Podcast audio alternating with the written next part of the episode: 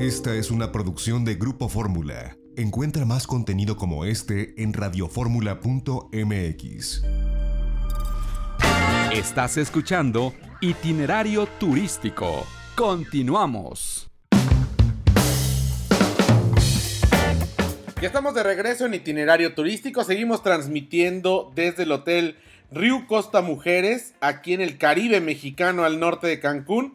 Y bueno, próximamente estará reabierta una de las atracciones más interesantes que pues tiene el grupo Experiencias Escaret. Se trata del tour Chichen, así han denominado esta visita a Chichen Itza, que la combinan pues con una comida espectacular en un lugar denominado La Casona en Valladolid. Y bueno, este es un reportaje que hicimos nuestra productora Lorena Bracho y un servidor con relación pues a lo que tiene que ver con esto de conocer los dos mundos, el prehispánico a través de Chichen Itza y el colonial a través de Valladolid en una experiencia que vale la pena vivir. Por supuesto que está disponible a través de experiencias de Xcaret. Eh, próximamente estará ya abierta. Muchos años ha funcionado. Ahora por la reapertura está en pausa. Pronto estará disponible. Y bueno, también es una oportunidad para quien lo quiera hacer por su cuenta. Por supuesto, ir a Chichen Itza, manejar hacia allá, poco más de dos horas, y después pasar a comer a la casona a Valladolid, Yucatán. Vamos a escuchar este reportaje.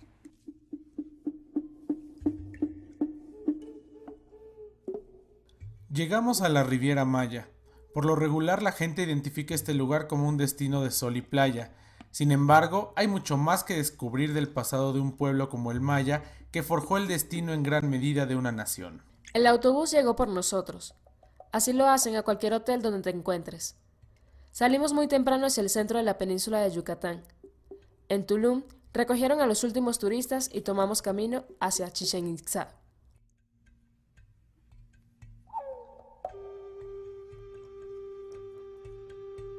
148 kilómetros nos llevaron a través de la selva maya. Pasamos por Cobá, Chemax, Chalau, Ticuch, Valladolid y Pisté. Durante las dos horas de trayecto desayunamos a bordo. Una baguette, jugo, café, pan de elote y fruta. Fue ahí cuando conocimos a Jacob y Pablo, nuestros guías durante el recorrido.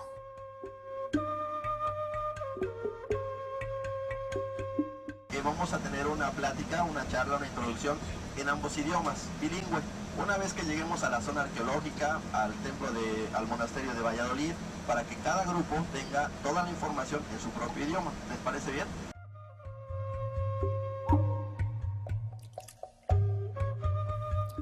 Hablar de los mayas es entrar en un mundo misterioso. La historia oficial habla escuetamente de ellos. En distintos lugares se nos ha dicho de todo, desde que eran extraterrestres hasta que desaparecieron por arte de magia. Nada de esto es cierto. Pablo, nuestro guía es maya, conoce a la perfección el pasado de sus ancestros y así lo avala el Instituto Nacional de Antropología e Historia.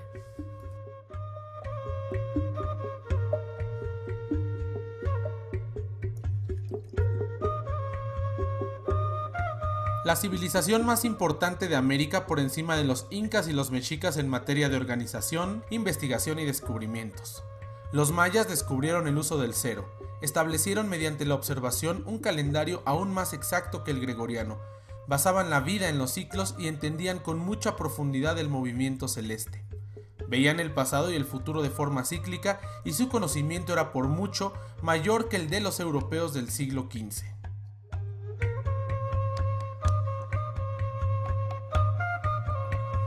Sin historias fantásticas o mitos falsos, Pablo nos introduce al final del trayecto en el mundo maya, en sus dos periodos, en sus guerras, sus triunfos y sus derrotas. La conjunción con los toltecas y los dos finales de su esplendor.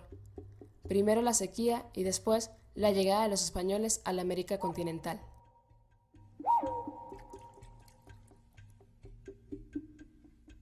Llegamos a Chichen Itza, la ciudad esplendorosa.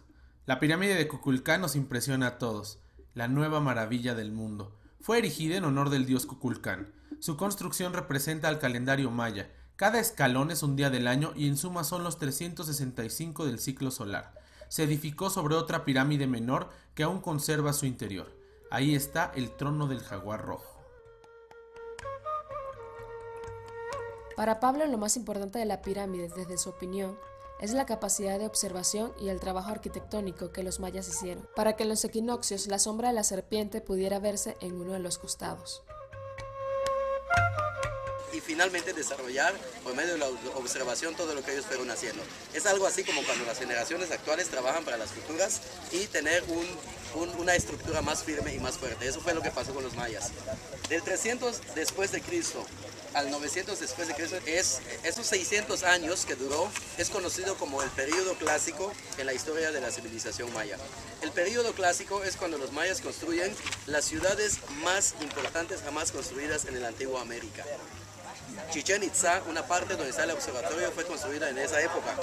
Tikal, que está en Guatemala, fue construida en esa época. Copán, en Honduras, fue construida en esa época.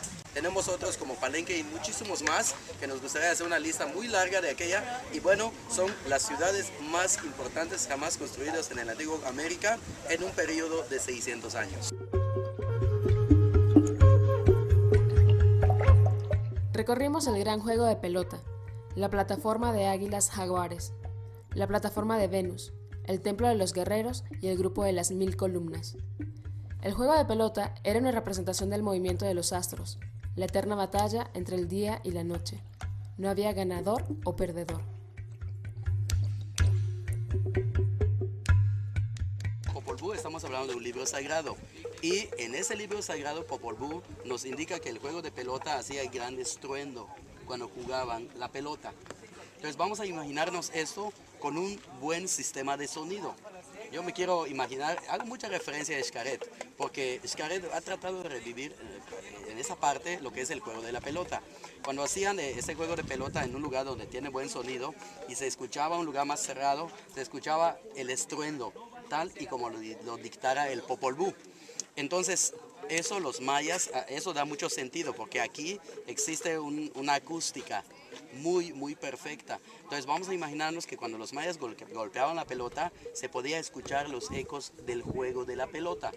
Esa acústica igual hacía de, de igual modo posible hablar de aquel edificio hasta aquel edificio en aquellas épocas de una manera normal y poder ser escuchados.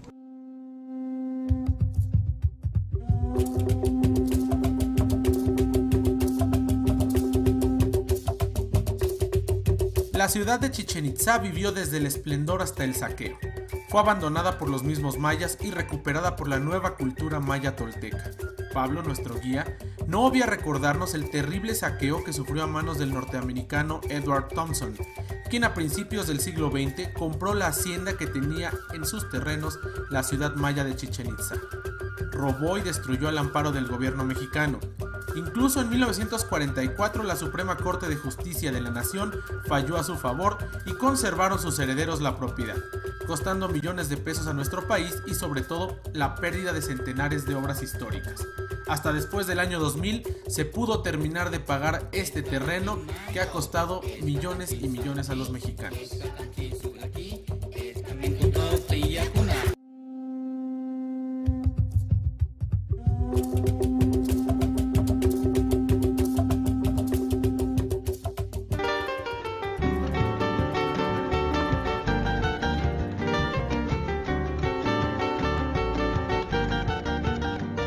Pasamos ahora a la etapa colonial, la siguiente en la historia de la península de Yucatán como parte de la nación mexicana. En el trayecto de Chichen Itza a Valladolid, en el autobús los guías nos dan toallas húmedas, así como jugos, refrescos, aguas y cervezas.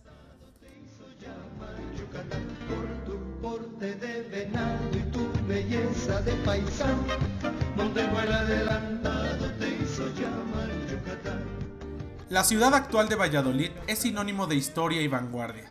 Desde su fundación en 1543 ha sido ejemplo y pilar para el resto del país, hablando de movimientos de justicia social y libertad. El bello rostro de su arquitectura colonial, de sus casonas, plazas e iglesias se ilumina con la sangre viva de los vallisoletanos, dándole a esta ciudad el balance justo, el toque mágico de una ciudad hecha para caminarla y descubrirla. Nuestro recorrido a pie inicia en el exconvento de San Bernardino de Siena, antiguo monasterio franciscano edificado en 1552.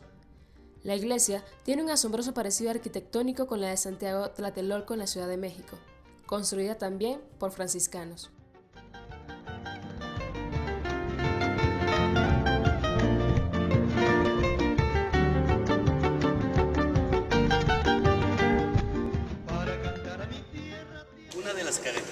De las iglesias franciscanas, una vez más, en lo simple, vean las paredes desnudas totalmente.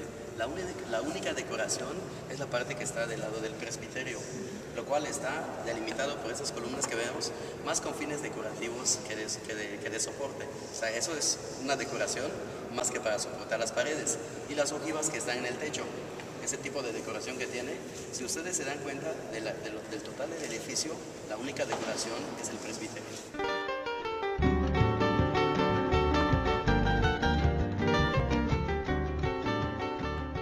Los muros y pasillos del exconvento nos reflejan un pasado doloroso, la imposición del catolicismo a los mayas y el forjamiento de nuestra cultura actual. La capilla de indios fue testigo de esta controvertida etapa. Al templo, entraba el sacerdote, no era, no había como un lugar en donde la gente entrara a orar. O hay que introducirlos hacia esta nueva manera o a esta nueva religión, pues poco a poco. Y la primera parte era en un espacio abierto con un techo de palapa, para que poco a poco se fueran animando después a entrar ya a la nave principal de la iglesia. Si se fijan aquí, hay espacios para velas. De hecho, la gente viene y coloca sus velas o sus veladoras y una... Eh, aquí es donde se hacen las peticiones y las oraciones. El exconvento fue testigo de una de las batallas más largas y sangrientas en la historia de nuestro país, la Guerra de Castas, el último levantamiento de los mayas sometidos parcialmente al dominio español y su legado mestizo. El cenote que se encuentra en este sitio, además de haber proveído de agua durante siglos, fue también parte y testigo de esta guerra. Es la visita a un cenote de aquí mismo y en ese cenote fue rescatado parte de las armas que los mayas dejaron. Eh, háganse cuenta que después de, la guerra eh, ellos dejaron algunas armas dentro del cenote Salimos del exconvento y caminamos por la calzada de los frailes, una calle pintoresca rodeada de casas al estilo yucateco, hermosas fachadas, ventanas y puertas abiertas que dan al turista un poco de lo que cada familia yucateca tiene en esta la Sultana de Oriente, Valladolid. Llegamos a la casona, una joya arquitectónica colonial. Grupo Experiencias Escaret la adquirió para formar parte del recorrido Chechen. Aquí, además de admirar sus balcones y patios, se conoce y comparte una de las tradiciones más importantes de la cultura mexicana, la comida. Durante muchos años la península de Yucatán fue tierra alejada del resto del país. De difícil acceso por la abrupta geografía, era más fácil el acceso desde Europa, Nueva Orleans y Cuba. Los yucatecos se vieron influenciados por ellos en la arquitectura, el vestido y por supuesto en la comida. El mestizaje culinario dio como resultado la cocina yucateca actual. En la casona probamos desde la deliciosa cochinita pibil hasta el frijol con puerco, el pok chuk, los papazules, los huevos motuleños, la sopa de lima con chile habanero fresco y tortillas tradicionales que engloban una historia aparte. Una de las tortillerías más antiguas de Valladolid, en la calle 43 y la calzada de los frailes, muele el maíz a la vieja usanza, tendiendo tortillas como antaño. Además de vender al público en general, hacen ahí todas las tortillas usadas en la casona siendo esto una muestra de la gastronomía local y una forma de preservar las raíces culinarias yucatecas. Terminamos el recorrido en el cenote Sací, en el centro de la ciudad y a cielo abierto, regalándonos distintos matices y colores. En sus paredes se pueden ver fósiles. Miles de años de historia nos llevan cuando la península de Yucatán era fondo del lecho marino. Ya entrada la noche, regresamos a la Riviera Maya, Chichen resulta un recorrido espectacular que comparte con el turista el México prehispánico y colonial. Una alternativa al paradisíaco sol y playa de Cancún, Tulum y Playa del Carmen.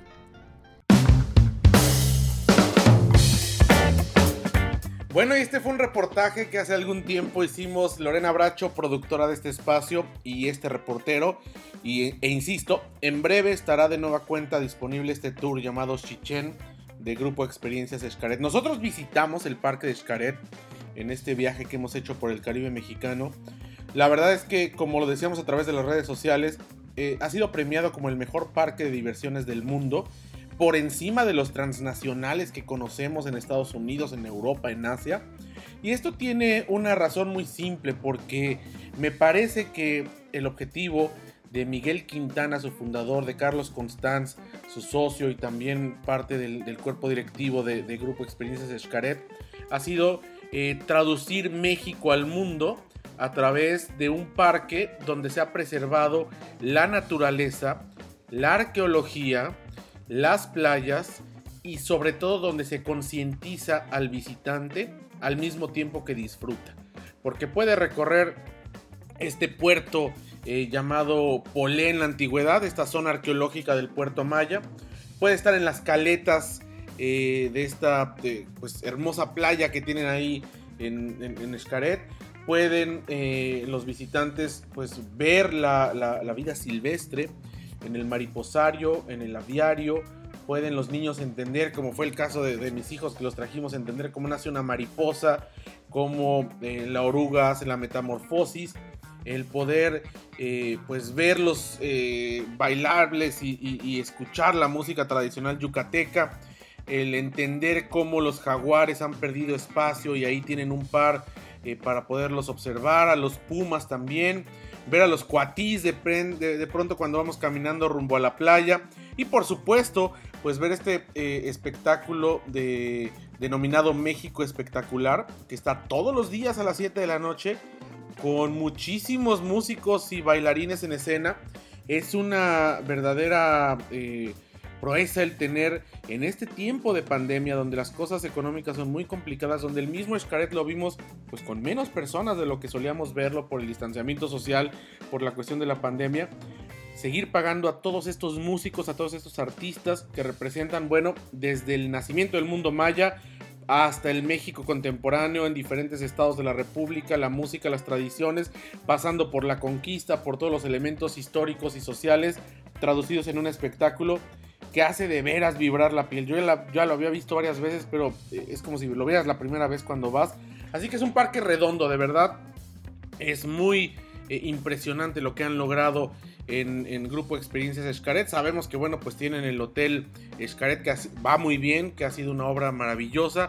Tienen otros parques como Shelha, donde también esta vez estuvimos, una caleta impresionante. Bueno, tienen Shense, Shabash, Explore, Xochimilco, este, los cenotes. Han diversificado su oferta y son un grupo de empresarios mexicanos que realmente eh, son un ejemplo y bueno, hay un libro incluso que, escribió Miguel Quintana donde narra toda la historia de, de Xcaret que vale la pena pues consultarlo. Y además pues eh, es una maravilla para niños grandes, mexicanos, extranjeros.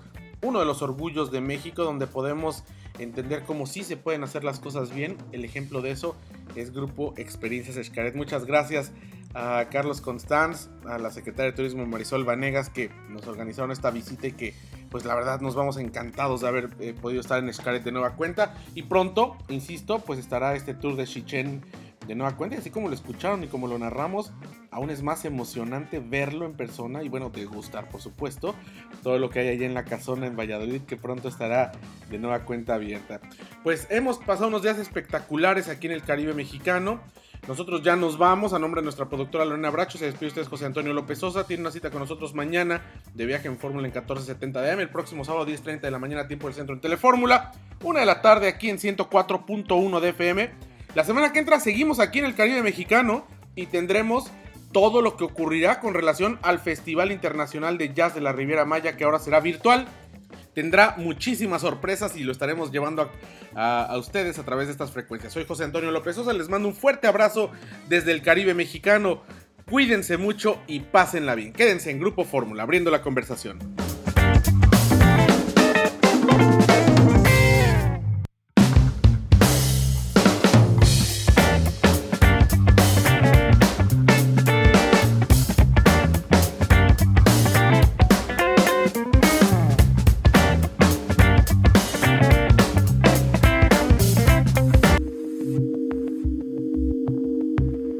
XEDF FM 104.1 MHz, donde tu opinión abre una conversación, transmitiendo con 120.000 watts de potencia desde la Torre Latinoamericana Piso 38 en la Ciudad de México. www.grupoformula.com.mx. Abriendo la conversación.